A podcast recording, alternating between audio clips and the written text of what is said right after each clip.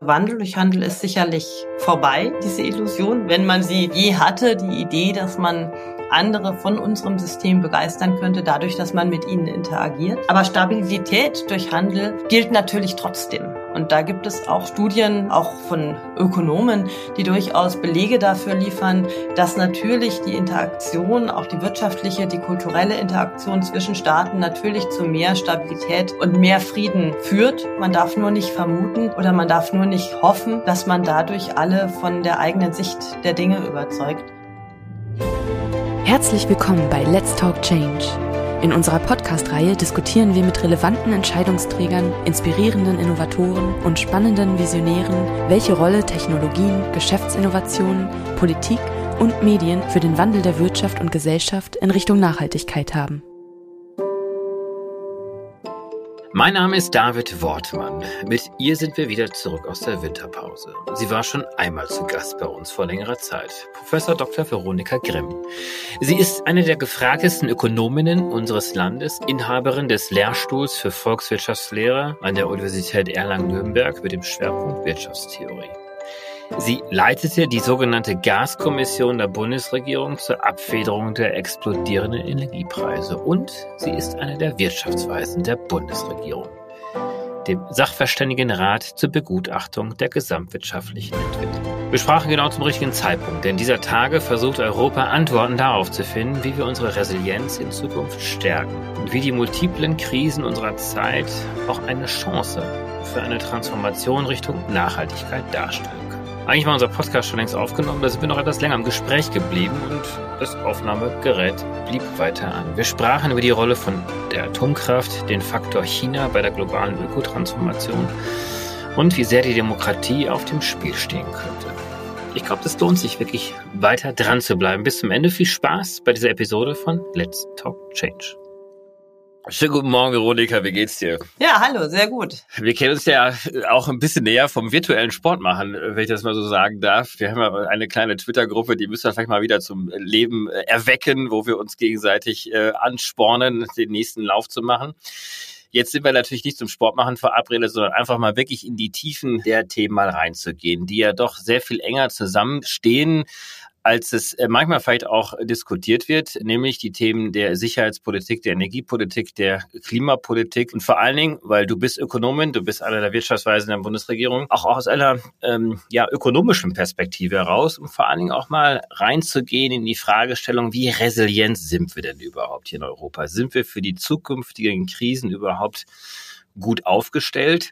Das kann man wahrscheinlich jetzt noch mit einem wahrscheinlich deutlichen Nein beantworten, aber wir sind ja auf dem Weg, vieles zu tun, um krisenfester auch in der Zukunft zu werden. Wie beurteilst du, das ist eine komplett generelle Frage, den aktuellen Stand der Dinge eigentlich? Wie wohl fühlst du dich gerade? Ja, im Moment ist schon so eine Umbruchszeit. Und wir mussten ja ganz viele Dinge sehr, sehr schnell neu gerade ziehen. Gerade in der Energieversorgung. Durch den Wegfall der russischen Lieferungen haben wir unsere Energieversorgung so schnell umstellen müssen, wie sich das eigentlich niemand vorstellen konnte vorher. Und da sieht man eigentlich, dass wir in Deutschland ganz gut aufgestellt sind, um auch solche tatsächlich disruptiven Änderungen zu meistern.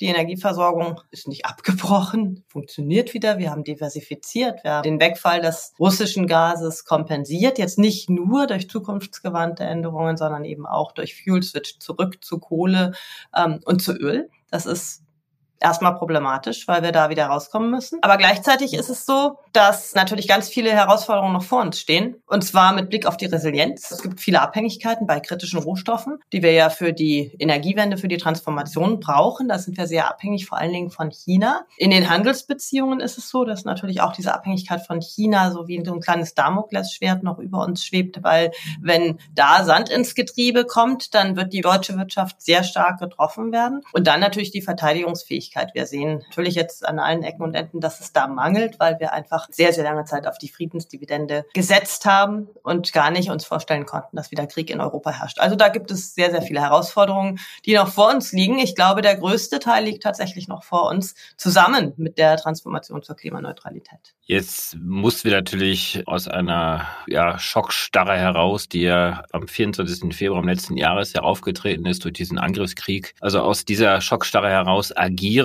Ich nehme bei dir gerade so ein bisschen, dass du eigentlich auch relativ zufrieden den Umständen natürlich entsprechend zurückschaust auf das letzte Jahr und das trotz dieser großen äh, Strukturbrüche, die ja damit entstanden sind, gerade was auch die Energieversorgung anbelangt, aber natürlich auch ökonomische Herausforderungen, die ja auch zu starken Inflationsentwicklungen Ende letzten Jahres geführt haben, dann doch relativ zuversichtlich dir das anschaust und sagst, wir haben den Umständen entsprechend relativ gut agiert, aber jetzt kommen die neuen Brüche und die sind wahrscheinlich auch längerfristiger angelegt. Und eines dieser Themen ist ja auch, kommen wir nicht auch in neue Abhängigkeiten hinein? Dieser Tage ist ja in Europa eine große Diskussion und es gibt einen großen EU-Gipfel oder es gab ihn jetzt am Wochenende, wo ja diskutiert wird, wie kann sich Europa jetzt auch unabhängiger machen von anderen Abhängigkeiten, nämlich zum Beispiel die Versorgung durch Solarenergie, durch Solartechnik aus China. Da haben wir noch eine sehr viel größere Abhängigkeit Abhängigkeit als im Gas mit Russland. Äh, das Gleiche gilt sicherlich auch für kritische Ressourcen wie Lithium.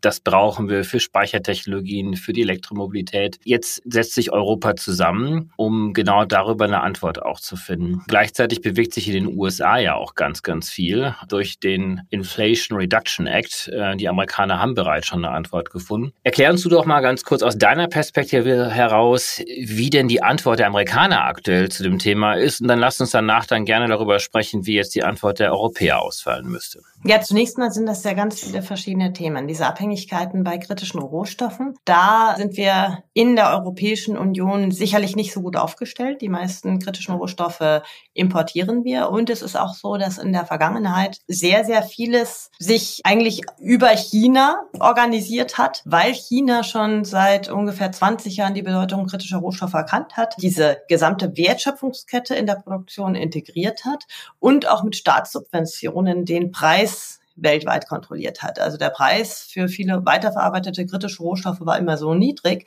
dass es andernorts nicht gelohnt hat, zu produzieren und zu verarbeiten. Und das war vielen Ländern auch ganz recht, weil vor allen Dingen die Weiterverarbeitung von kritischen Rohstoffen geht ja mit Umweltschäden einher. Und das haben wir gerne ausgelagert. Aber kann ich da mal ganz kurz eine Zwischenfrage stellen, die ja auch, glaube ich, dieser Wochen, Monate ja auch durch viele Köpfe hindurchgeht. So wie sich jetzt China dort auch positioniert hat, sind da einfach nur die Kräfte des Marktes zugeschlagen, wo wir, wie du das ja gerade selber schon formuliert hast, es war uns einfach nur bequem, dass es in China einfach billiger produziert worden ist. Wir haben davon profitiert. Also da haben quasi die Preise die Allokation bestimmt. Oder ist dann doch ein sehr langfristiger strategischer Plan der Chinesen jetzt aufgegangen, weil sie schon vor 10, 15, vielleicht sogar 20 Jahren gesagt haben, wir wollen den Rest der Welt von uns abhängig machen, um daraus möglicherweise später, nämlich in diesen Jahren heute, politisches Kapital ausschlagen zu können. Ja, das ist natürlich ein bisschen Spekulation. Fakt ist, dass es so gekommen ist. Fakt ist, dass es diese Kombination aus Integration von Wertschöpfungsketten in China und staatlichen Subventionen gab und dass man sich natürlich auch gerne angeboten hat, Rohstoffe weiterverarbeiten, zum Beispiel aus Australien sind viele Rohstoffe einfach dort gefördert worden, weil man am Anfang der Wertschöpfungskette auch hohe Gewinne machen kann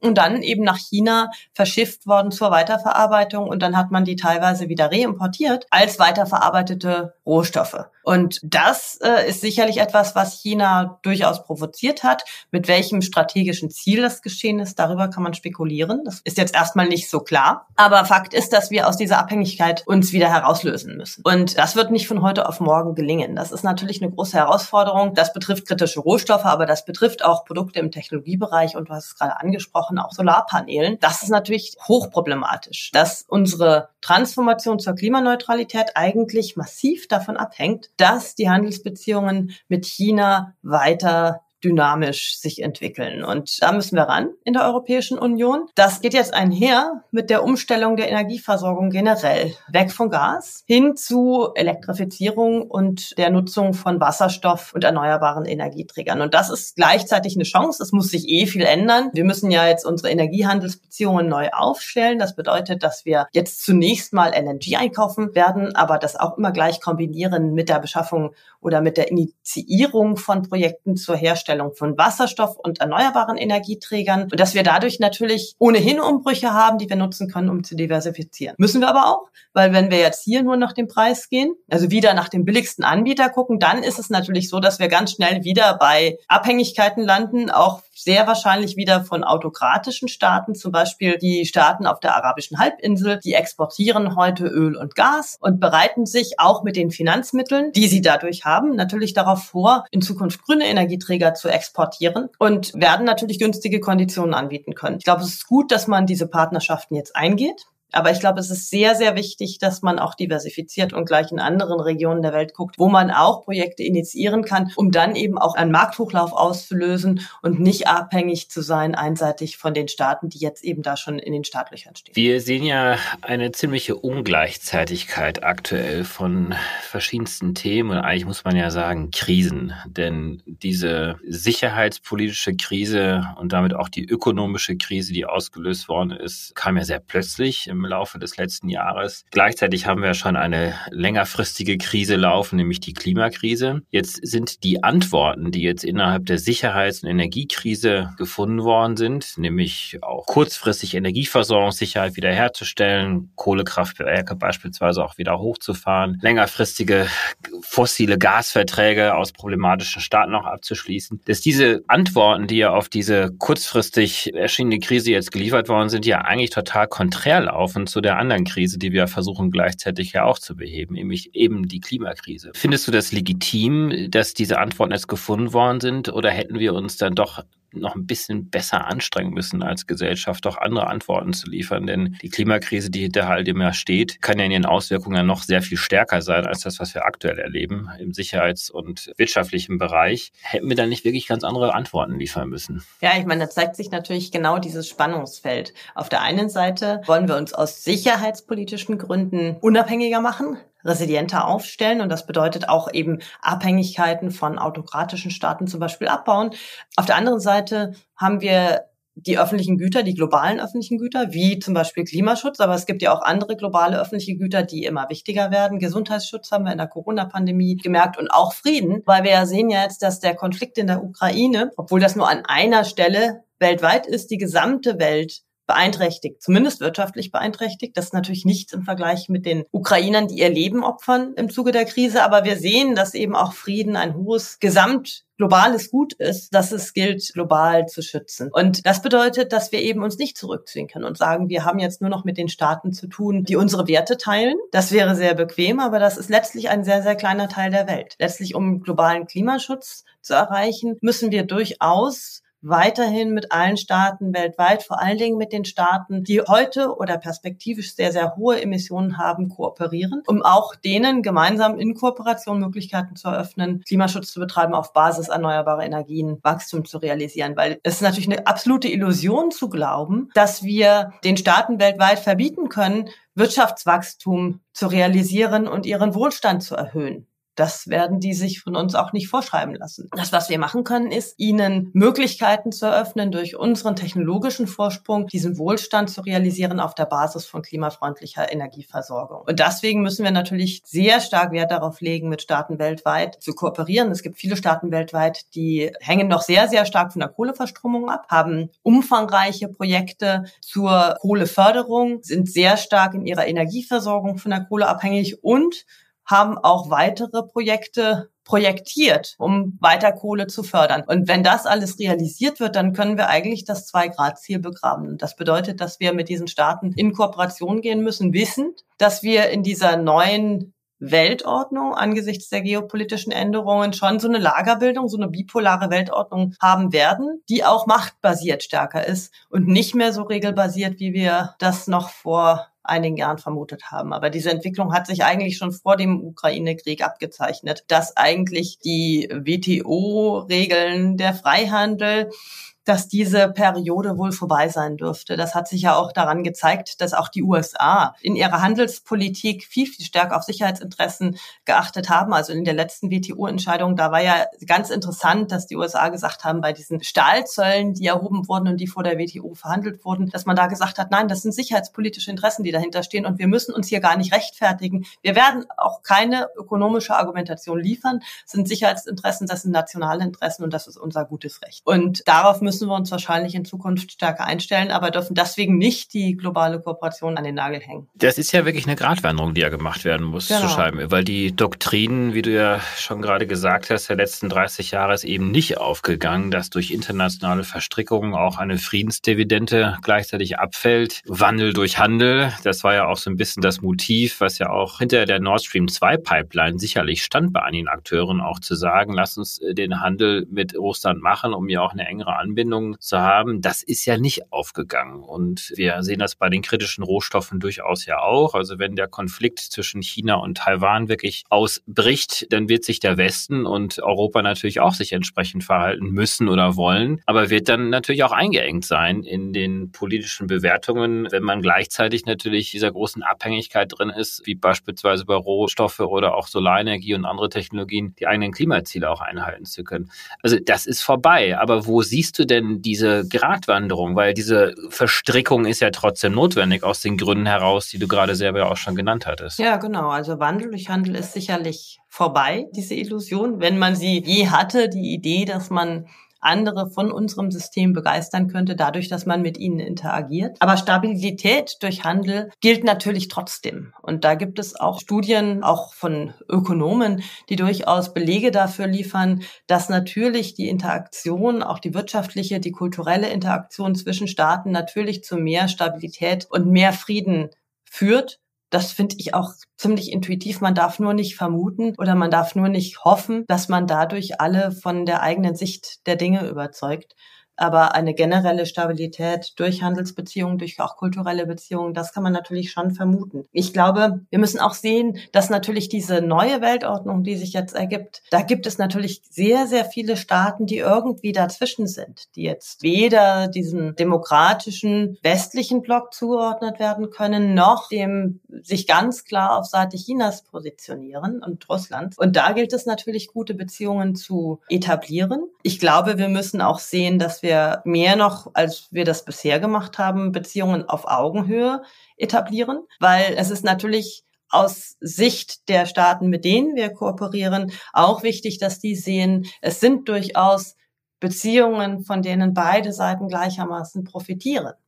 Und nicht nur Beziehungen, die dazu dienen, sozusagen den Wohlstand der westlichen Welt zu mehren. Aber man selber bekommt seinen Teil des Kuchens nicht ab. Ich glaube, da müssen wir sehr stark äh, Wert drauf legen, dass das, was wir dann tatsächlich im Handeln tun, unseren Werten auch tatsächlich entspricht. Ich glaube, das war in der Vergangenheit nicht immer so. Und es ist natürlich auch eine unglaubliche Gratwanderung, weil es keine einfachen Antworten gibt. Äh, wenn man sich zum Beispiel das Lieferkettengesetz anschaut, dann werden da ja auch Anforderungen an andere Staaten gestellt, die in diesen Staaten teilweise überhaupt nicht auf Gegenliebe stoßen weil es auch verhindert zum Beispiel, dass Menschen in Arbeit kommen können. Vielleicht in Arbeit, die aus moralischer Perspektive nicht gut ist, aber man muss immer auch die Sicht der äh, Länder am anderen Ende der Handelsbeziehungen bedenken. So einfach ist es eben nicht. Wenn man jetzt für gute Arbeitsbedingungen im Ausland sorgen will, dann kann das natürlich auch von anderen Ländern als Eingriff in deren eigene Angelegenheiten wahrgenommen werden. Und das ist eine riesige Gratwanderung. Ich sage nicht, dass man das nicht machen soll, aber man muss es natürlich auf Augenhöhe und in Kooperation miteinander machen. Und ich glaube, da ist der Dialog ganz wichtig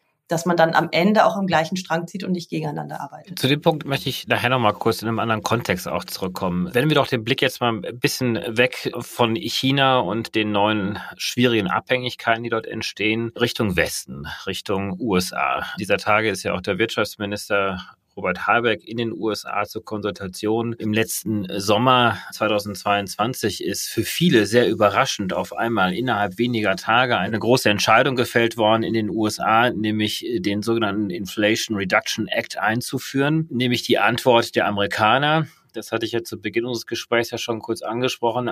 Die Antwort der Amerikaner auf die aktuelle Krise, sich nämlich auch selber aus diesen Abhängigkeiten herauszubewegen. Wie bewertest du dieses Instrumentarium? Vielleicht kannst du es auch nochmal ganz kurz nochmal beschreiben, damit diejenigen, die das noch nicht so richtig kennen, das auch nochmal einordnen können. Ja, zunächst mal ist es so, dass im Rahmen des Inflation Reduction Acts Subventionen von ungefähr 370 Milliarden Dollar über zehn Jahre vorgesehen sind. Also so ungefähr wird sich natürlich auch herausstellen im Laufe der Zeit, wie viel von diesen Möglichkeiten von der amerikanischen Wirtschaft überhaupt genutzt wird. Dabei sind ungefähr 220 Milliarden Steuergutschriften an Unternehmen, wo man über sogenannte Tax Credits ähm, Subventionen für bestimmte Tätigkeiten bekommt, zum Beispiel Erzeugung erneuerbarer Energien im Bereich Wasserstoff. Und 43 Milliarden ungefähr sind Steuerrabatte für Verbraucher und der Rest sind Zuschüsse und Kredite. Also es ist ein großes Programm, aber es ist jetzt von Volumen her, vom reinen Volumen her eigentlich nicht größer als das, was die EU auch macht von den Fördertöpfen her. Also auch in der EU gibt es ja umfangreiche Fördertöpfe, die jetzt auch im Zuge der Corona-Pandemie aufgelegt worden sind, wo dann auch transformative Aktivitäten gefördert werden.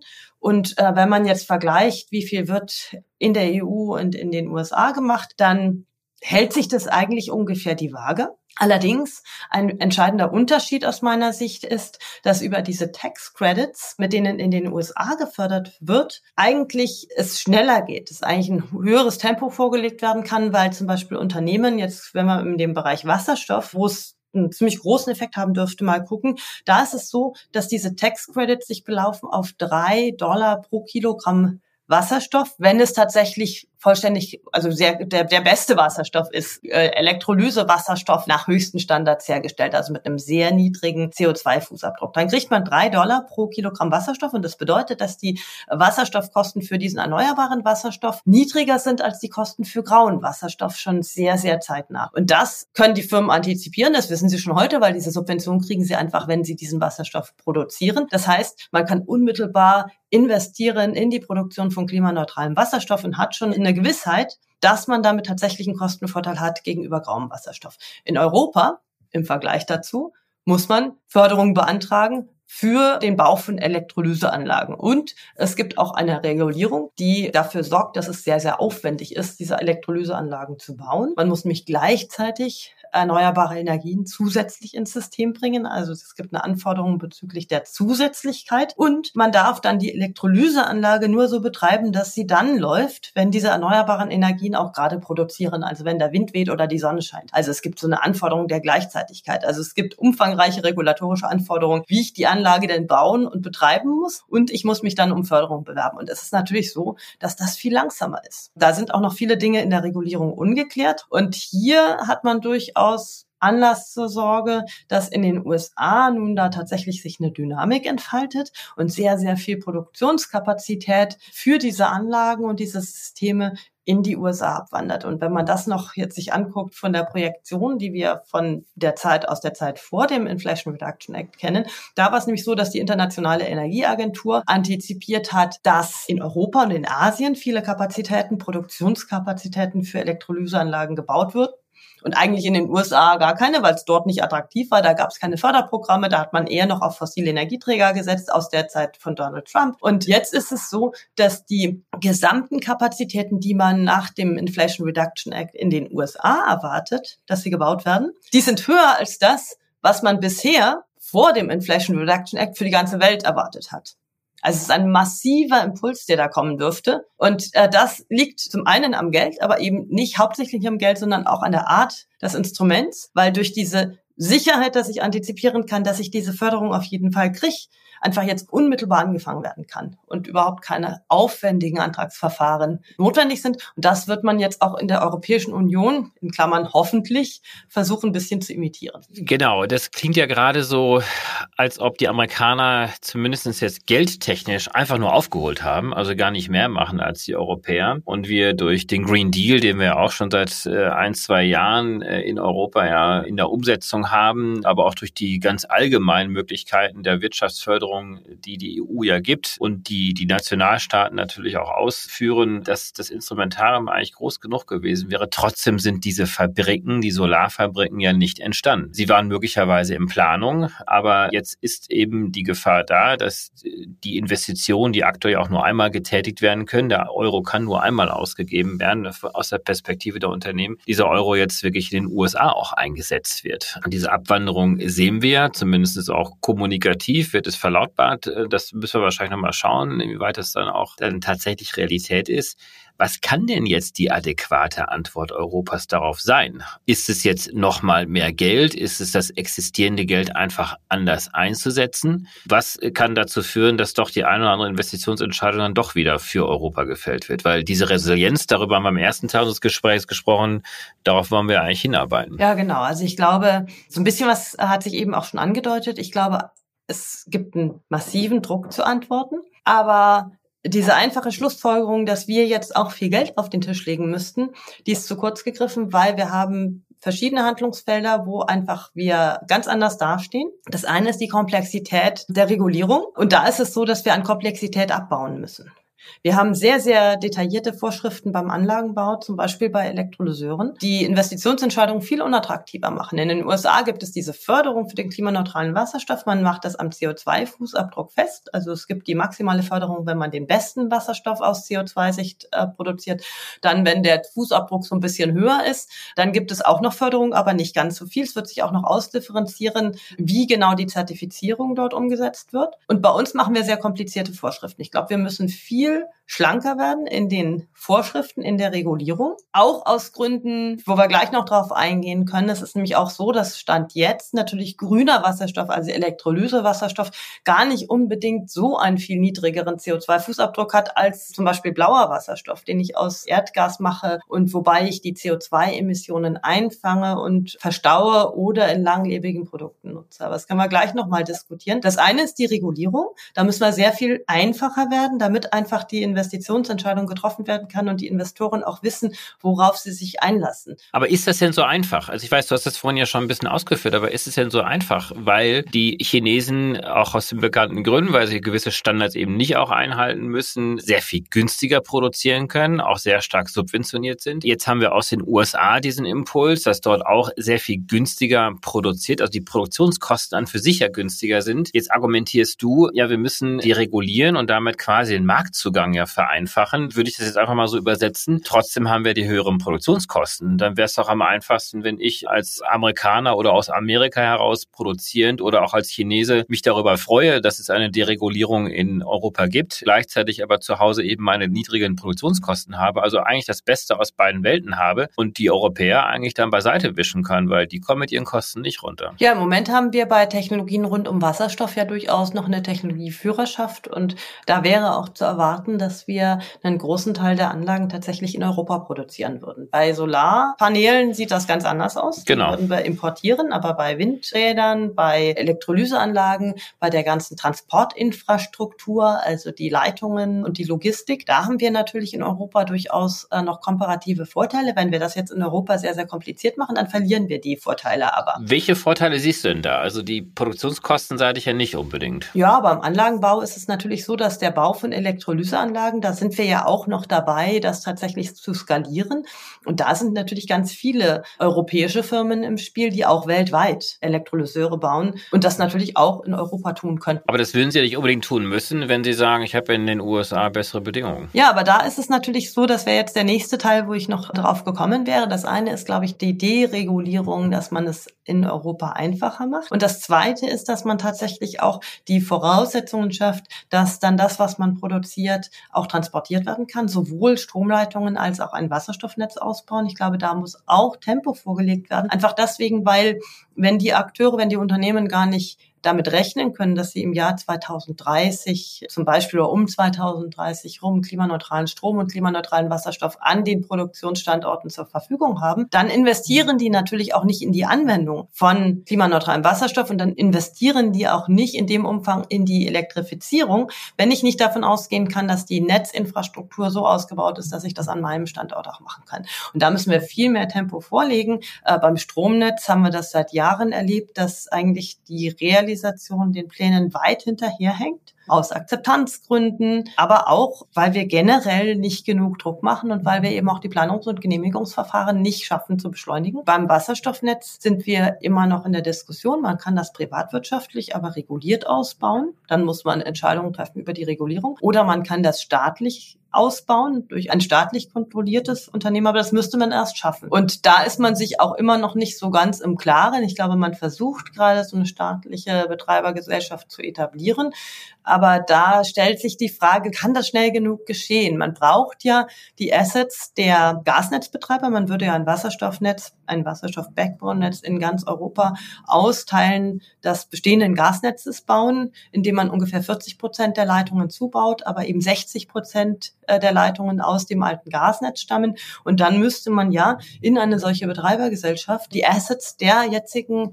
Gasnetzbetreiber hereinbekommen. Und dass das auf einer kurzen Zeitschiene möglich ist, ist natürlich auch zu hinterfragen. Also das ist nicht so klar, ob das so schnell klappt. Das heißt, wir müssten eigentlich es einfach machen, zu investieren. Wir müssten Infrastrukturen ausbauen. Und ich glaube, ein großer Unterschied zu den USA ist, dass wir nicht autark sein werden. Die USA versuchen ja durchaus diese Energieautarkie aufrechtzuerhalten und jetzt eben auch im Bereich der erneuerbaren Energieversorgung. Das wird ihnen auch gelingen. Die haben genug Ressourcen, die haben genug Flächen auch. In Europa wird es so sein, dass wir mit der Elektrifizierung nicht so dynamisch und schnell vorangehen können, dass wir auch noch unseren gesamten Wasserstoffbedarf in Europa produzieren können. Wir haben auch viel zu schlechte Bedingungen und eben die Konkurrenz um den Strom, die den Strompreis einfach zu hoch treiben wird, dafür, dass wir auch noch Wasserstoff günstig damit produzieren können. Und das heißt, dass wir eigentlich Wasserstoffimporte brauchen. Und da sind wir wieder am Anfang unseres Gesprächs. Da lohnt es sich eben, eine Vielfalt von Beziehungen zu initiieren,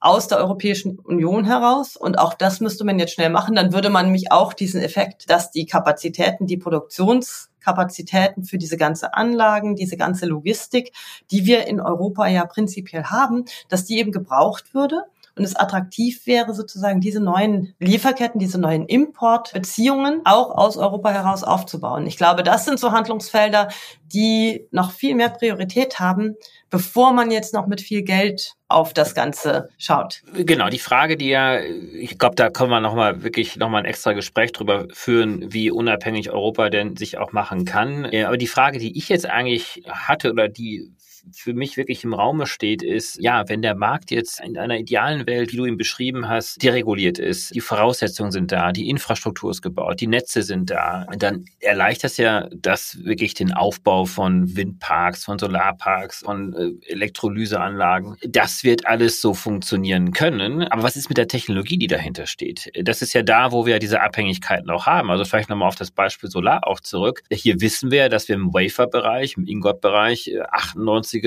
prozentige Abhängigkeiten aus China haben. Das wird ja dann immer noch nicht den Anreiz dazu geben, zu sagen, okay, wir bauen jetzt eine größere Wafer- oder Ingot-Produktion äh, in Europa aus, weil wir jetzt eben diesen schönen, äh, großen, deregulierten Markt haben, sondern, und vielleicht jetzt auch nochmal als Frage formuliert, müsste man dann nicht eher dann drüber nachdenken, zu schauen, müsste man nicht an den Technologieeinsatz bestimmte Kriterien auch ja, äh, knüpfen, damit es dann möglicherweise doch einen Produktionsvorteil gibt für europäische Produzenten, zum Beispiel einen CO2-Fußabdruck, wo man sagt, gut, das, was hier als Technik zum Einsatz kommt, muss eigentlich den modernsten Klimaneutralitätsstandards entsprechen oder eben auch soziale Standards. Wir wissen ja auch, dass zum Teil die chinesische Wertschöpfungskette im Solarbereich, im Automobilbereich sicherlich auch aus Zwangsarbeitsumständen kommt, dass man sagt, gut, genau das wollen wir nicht, diese Kriterien wollen wir ja ansetzen und äh, lösen das beispielsweise durch ein strengeres Lieferkettengesetz, weil wir sagen, das ist uns wichtig in Europa und das gibt uns aber gleichzeitig dann auch dann einen Wettbewerbsvorteil für diejenigen, die eben dann doch ein bisschen ja nach diesen Standards auch produzieren und das dann auch in Europa tun. Ja, ich glaube, zusätzliche Anforderungen sind, glaube ich, deswegen schwierig, weil wenn ich äh, hier detaillierte Anforderungen an einzelne Produkte stelle, dann habe ich ja auch sehr, sehr viel Aufwand, um das Monitoring zu betreiben. Und die Unternehmen haben eine große Unsicherheit, weil sie erstmal ähm, nicht wissen, weil sie auch viel kontrollieren müssen. Da müssen sie ihre ganze Lieferkette kontrollieren und nach verschiedensten Aspekten kontrollieren, ob sie diese Standards erfüllen, damit sie dann auch wahrscheinlich äh, wieder in den Genuss von Subventionen oder von besseren Bedingungen für ihre Produktion kommen. Das ist sehr aufwendig und geht natürlich mit einem extrem hohen, auch administrativen Aufwand einher. Wenn man aber jetzt an dem anderen Punkt ansetzt, den du äh, genannt hattest, nämlich den CO2-Fußabdruck, dann könnte man eigentlich genau das erreichen, zumindest mit Blick auf die CO2-Emissionen, wenn man einfach vernünftig zertifiziert und versucht, die Förderung an dem CO2-Fußabdruck festzumachen. Das ist das, was auch in den USA passiert und das würde auch gut funktionieren und das würde auch zum Beispiel einen Vorteil gegenüber chinesischen Inputfaktoren etablieren, weil zum Beispiel die chinesischen Solarpaneele, die haben einen ziemlich hohen CO2-Fußabdruck einfach aufgrund der Vorkettenemissionen, weil die eben in einem einem Land produziert wurden, das noch sehr, sehr stark auf die Kohleverstromung setzt. Und deswegen ist es auch so,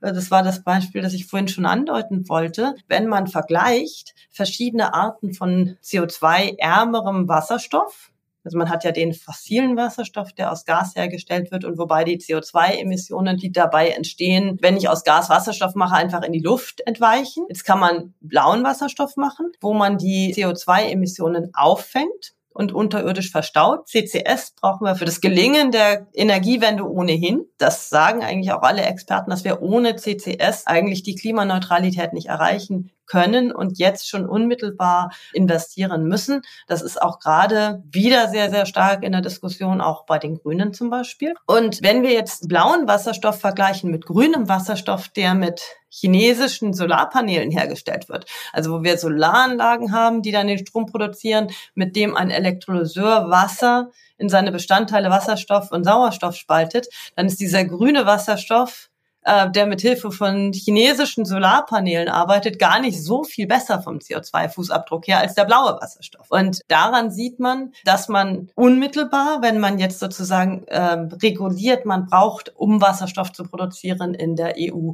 eine bestimmte Technologie, dann vernachlässigt man ja diese ganzen Vorkettenemissionen, dann schreibt man vor, man braucht einen Elektrolyseur, dann schreibt man vor, man braucht daneben Anlagen zur Erzeugung erneuerbarer Energien, aber man schreibt eben zum Beispiel nicht mehr vor, dass das keine chinesischen Solarpaneele sein dürfen. Dann hat man aber letztlich äh, die CO2-Emissionen, die damit einhergehen, gar nicht besonders gut erfasst. Und man diskriminiert zum Beispiel gegen äh, blauen Wasserstoff, der vielleicht für den Übergang mit sehr, sehr viel, mit ähnlichen CO2-Emissionen eben auch einen Effekt erzielen könnte, der Emissionsreduktion und vor allen Dingen des Hochlaufs von diesen Wertschöpfungsketten. Insofern ist es viel, viel besser, das Ganze am CO2-Fußabdruck festzumachen und dann eben so zu zertifizieren, dass man ehrlich mit Blick auf die tatsächliche Installation, die da geplant ist, fördert in Abhängigkeit des CO2-Fußabdrucks, der damit einhergeht. Und dann hätte man natürlich auch einen Anreiz sozusagen besser zu werden und hätte auch äh, sozusagen die Förderung kombiniert mit dem Ziel, das man ja eigentlich hat, nämlich die CO2-Emissionen zu reduzieren. Und ähm, gleichzeitig hätte man eben einen Anreiz, die Solarpanelen zu beziehen aus Ländern, wo der CO2-Fußabdruck besser ist oder eben äh, in die Eigenproduktion zu gehen und äh, das mit einem sehr, sehr geringen CO2-Fußabdruck zu machen.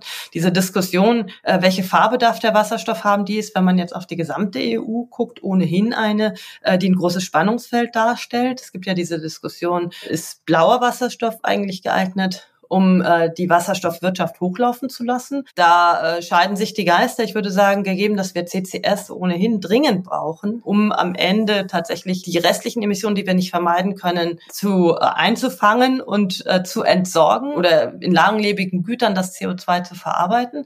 Das ist ein Punkt, der dafür spricht, dass wir auch blauen Wasserstoff und CCS-Technologien entwickeln, als Übergangstechnologie blauen Wasserstoff, aber als CCS schon als eine Technologie, die wir am Ende in der Klimaneutralität dringend brauchen. Und wir werden die Diskussion haben in der Europäischen Union äh, über den sogenannten roten Wasserstoff. In Frankreich hat man den festen Plan, mit den Atomkraftwerken, die man zubauen will, Wasserstoff zu produzieren. Und hier ist natürlich wieder ein großes Spannungsfeld. Das wäre ein Weg, den wir uns in Deutschland niemals vorstellen können. Aber jetzt fragt sich, ist es eigentlich lohnenswert, mit Frankreich diesen Streit auszutragen und diese Konfrontation auszutragen? Oder müssen wir nicht in der Europäischen Union pragmatisch darauf schauen, dass wir die CO2-Emissionen reduzieren und dadurch eben auch als Vorreiter beim Klimaschutz dastehen und sichtbar werden und letztlich akzeptieren, dass verschiedene Staaten in der Europäischen Union unterschiedliche Transformationspfade haben.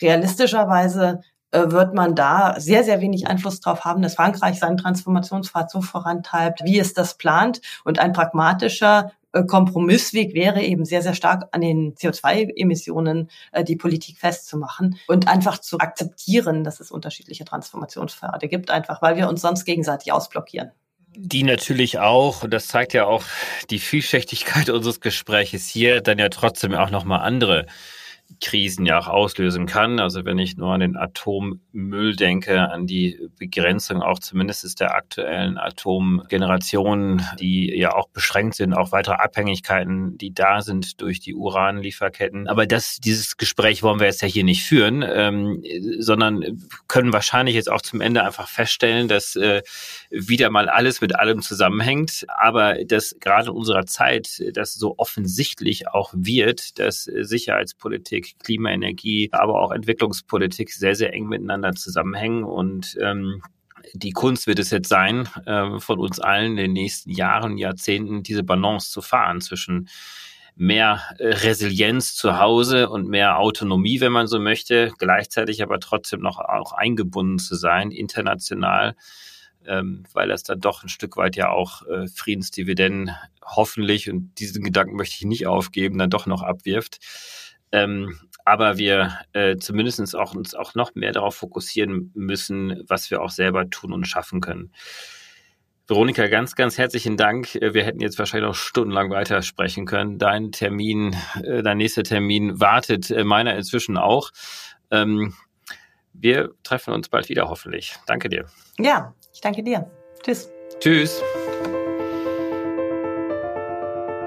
Aber mal diese atomfrei. Ich weiß, du bist ja auch sehr viel pragmatischer an dieser Stelle, ne? Und ich möchte auch nicht als Ideologe jetzt hier rüberkommen, weil ich bin jetzt auch kein Techniker, ja. Aber also wie ich sozialisiert äh, worden bin, jetzt rein ökonomisch und äh, von der politischen Betrachtung her, wir tun es doch echt keinen Gefallen, da langfristig auf diese Technologie zu setzen mit all den anderen Risiken. Ich brauche die Argumente ja gar nicht vorzutragen jetzt. Also ich bin da pragmatisch mit Blick auf die Energiekrise. Mm. Ich mhm. glaube, dass also da war ich jetzt wäre ich jetzt, äh, ich glaube einfach, wir hätten uns einen Gefallen getan, wenn wir das verlängert hätten, einfach weil wir viele ähm, Konflikte in der Europäischen Union damit auch, also wir wären anderen auch entgegengekommen, ne? weil wir haben schon einen massiven externen Effekt auf andere Staaten aktuell, sowohl was CO2-Emissionen angeht im ETS, wo wir durch die Kohlekraftwerke einfach äh, sehr, sehr viele Zertifikate binden und auch auf das Preisniveau. Ich meine, das kann man jetzt schön rechnen, aber wenn man die Dynamik der Strommärkte versteht, dann ist schon klar, dass wir den Preis durch die Atomkraftwerke schon hätten senken können, signifikant. Und das ist eben, das sind eben auch Kosten. Insofern wäre ich jetzt in der kurzen Frist äh, da sehr pragmatisch gewesen, einfach um ein bisschen mehr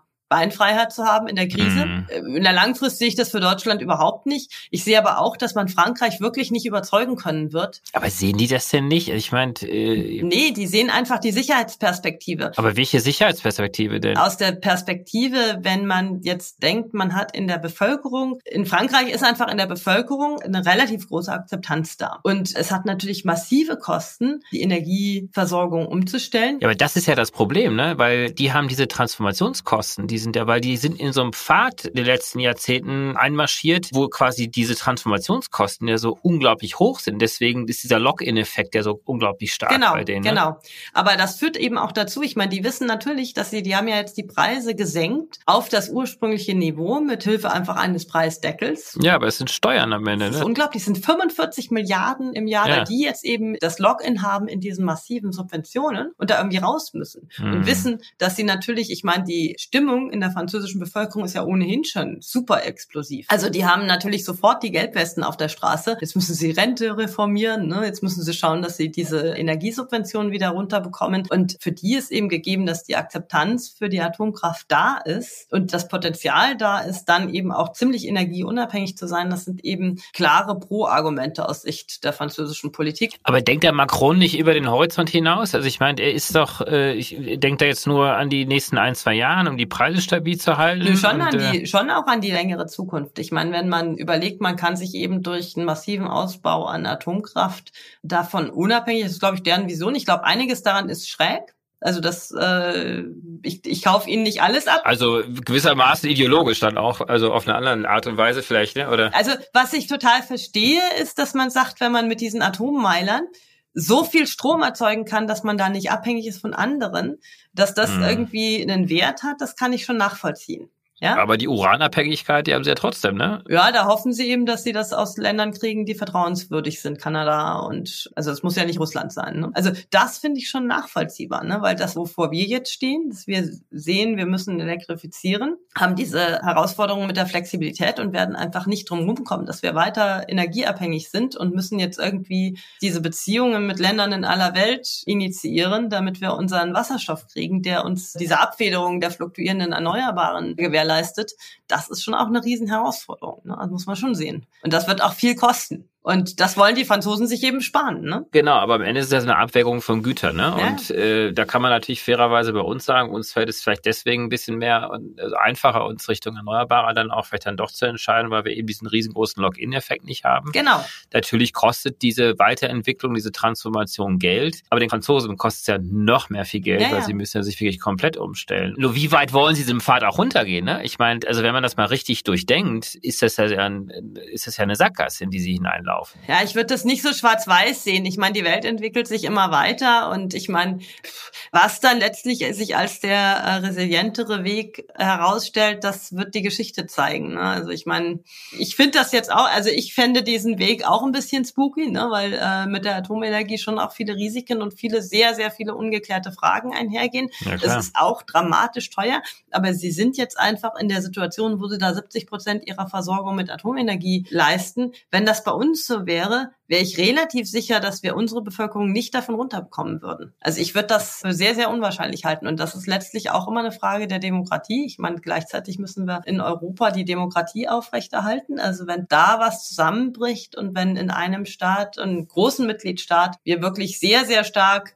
äh, extremistische Entwicklungen äh, beobachten, dann haben wir ganz andere Probleme. Ne? Dann brauchen wir uns um die Energieversorgung schnell nicht mehr so viel Gedanken machen. Ja, ja, und Frankreich ist ja nicht ganz frei von solchen Bewegungen. Genau. Ähm. Und deswegen würde ich auch denken, es ist nicht sinnvoll, die davon zu überzeugen, irgendwas anderes zu machen, sondern ich würde denken, äh, wir sollten die ihre Energiepolitik machen lassen und wir machen unsere. Und letztlich haben wir da auch eine gewisse Komplementarität. Halt dadurch, dass wir sehr unterschiedlich sind in der Europäischen Union, kann man ja auch Fehlentwicklungen leichter abfangen. Ne? Also wir, die französischen Atomkraftwerke, die da irgendwie an Wasserknappheit leiden und gar nicht produzieren können. Und letztlich ist dieser kontinuierliche Fluss an Energie, der da äh, perspektivisch realisiert, jetzt für uns auch nicht total schlecht. Ne? Naja, gut, aber ich, gut, äh, am Ende, Es ist auch ein bisschen Pragmatismus. Ich glaube, wir werden das nicht ändern können. Ne? Also da die Frage ist, wo haben wir Kontrolle? gegeneinander zu arbeiten, hat hohe Kosten. Äh, Genau, und da kann vielleicht dann möglicherweise doch die Kraft des Marktes dann wieder auch dann reinschlagen, indem wir sagen, wir versuchen es einfach besser zu machen. Genau. Und das werden dann hoffentlich die anderen sehen und dann vielleicht dann doch auch uns da entsprechend gleich tun. Ja, ja, eine Fehlwahrnehmung zum Beispiel, das fand ich in dem Gespräch auch total interessant. Der Mehr meinte dann zu mir, ja, Sie würden Ihren Wasserstoff an dem Industriebetrieb produzieren mit Atomenergie. Und ich dachte mir dann nur, das ist ein totales Missverständnis der Situation.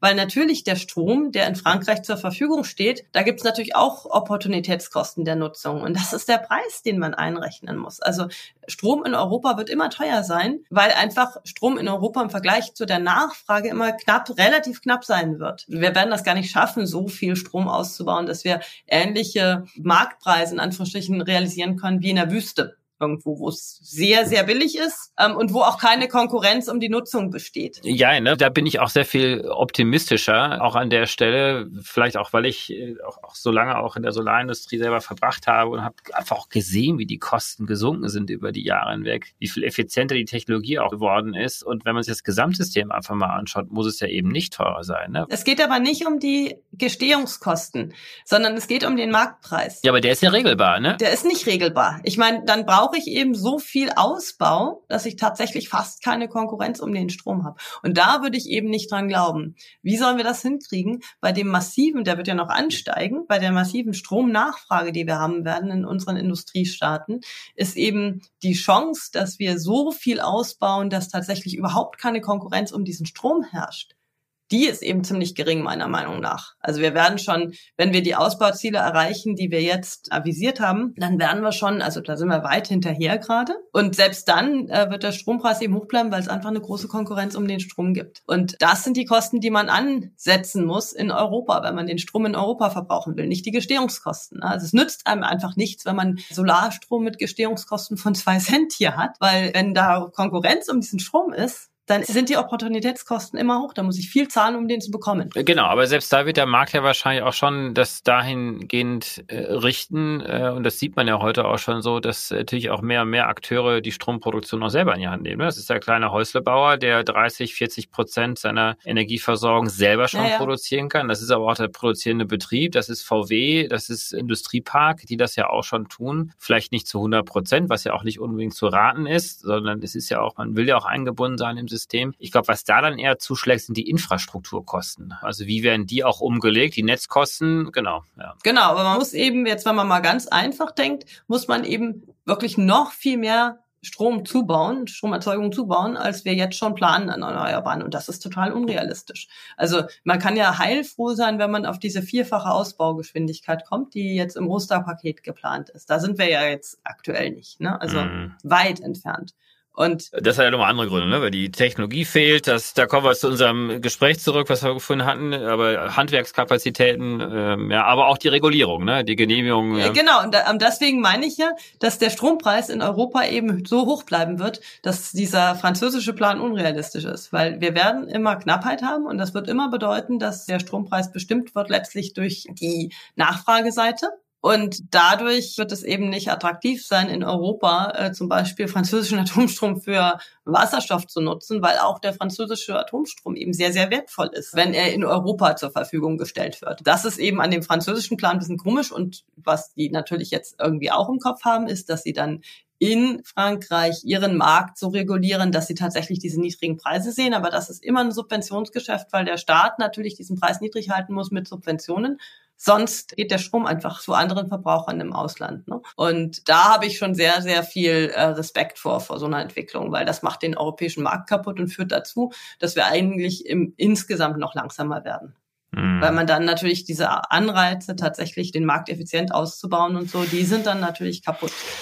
Ich erlebe dich ja wirklich als Optimistin, aber äh, musst du nicht manchmal selber, wenn du das jetzt so zum Ausdruck bringst und formulierst, dann auch äh, denken, meine Güte, wie ist denn diese Transformation überhaupt noch schaffbar und wie können wir überhaupt noch klimaneutral werden? Wie können wir diese Energieversorgungssicherheit aufrechterhalten? Ja, ich halte aber diese politischen Probleme. Ich glaube gar nicht, dass es das Technische ist. Nee, absolut. Ich glaube, technisch könnten wir das problemlos Technisch schaffen. können wir das finanziell eigentlich auch. Das Geld ist auch da. Aber diese politischen Vorstellungen, in welcher Tiefe man da eingreift und wie man manipuliert, dass es doch am Ende noch günstiger ist, man adressiert die Probleme ja nicht an der Wurzel, sondern man adressiert immer die Symptome. Ne? Die Preise sind hoch und dann denkt man, ach, jetzt muss man die Preise reduzieren und hat so die Illusion, ah, die Grenzkosten dieser Kraftwerke sind doch so niedrig, deswegen können wir das auch eigentlich zwingen, zu den Kosten anzubieten. Und das führt natürlich dazu, dass man sämtliche Erwartungen von Investoren über zukünftige äh, Erlöse, die man realisieren kann, wenn man hier baut, zunichte macht. Ne? Weil natürlich jeder Investor sich dann denkt, na ja, wenn ich jetzt baue und dann vielleicht streicht eine Zeit, dann wird bei mir eben auch eingegriffen. Und das senkt natürlich die erwartete Rendite massiv. Und das bedeutet eigentlich dann im Umkehrschluss, dass man sehr, sehr stark staatlich eingreifen muss und staatlich bauen muss. Und das sieht unser System im Moment überhaupt nicht vor. Ne? Also ich glaube, da beißt sich die Katze total in den Schwanz, was bei dem, was gerade diskutiert wird. Deswegen also ich glaube, beides kann funktionieren. Ne? Also ähm, wirklich den Markt regeln lassen könnte schon funktionieren, wenn man sich traut, tatsächlich den Unternehmen die Erlöse zu lassen. Man könnte versuchen, das staatlich alles zu machen, aber es wäre natürlich jetzt ein riesiger Umbau in Seiten der Regulierung. Die Märkte sind nun mal privatisiert, also die Energieversorgung ist nun mal privatisiert. Und das ist, glaube ich, gerade das Dilemma so, ne? dass man da hin und her wabert, nicht Markt, nicht Staat, sondern immer so dazwischen und das funktioniert eben extrem schlecht. Du weißt ja sehr genau, was in den letzten 20 Jahren passiert ist, wie viel passiert ist. Du weißt auch, dass die eigentlichen Low-Hanging Fruits damit ja eigentlich auch schon gepflückt worden sind. Wenn du mal nach vorne schaust, die nächsten 20 Jahre, es wird ja immer anstrengender und immer schwieriger, noch die letzten CO2-Reduktionstonnen herbeizuführen. Wie optimistisch bist du eigentlich, dass wir die Klimaneutralität schaffen bis 2045? Also ich glaube, da, da ist das Spektrum relativ groß, was passieren kann. Ne? Also ich meine, der Druck kann massiv zunehmen. Aber welcher Druck? Der gesellschaftliche Druck oder? Hm, auch der Druck durch Klimarisiken. Ähm, hm. Es wird schon immer deutlicher werden. Das ist auch seitens, glaube ich, von Ländern wie China und so. Ich glaube, in China darf man das auch nicht unterschätzen. Ich glaube schon, dass da, die sind ja selber sehr, sehr stark betroffen von Klimarisiken.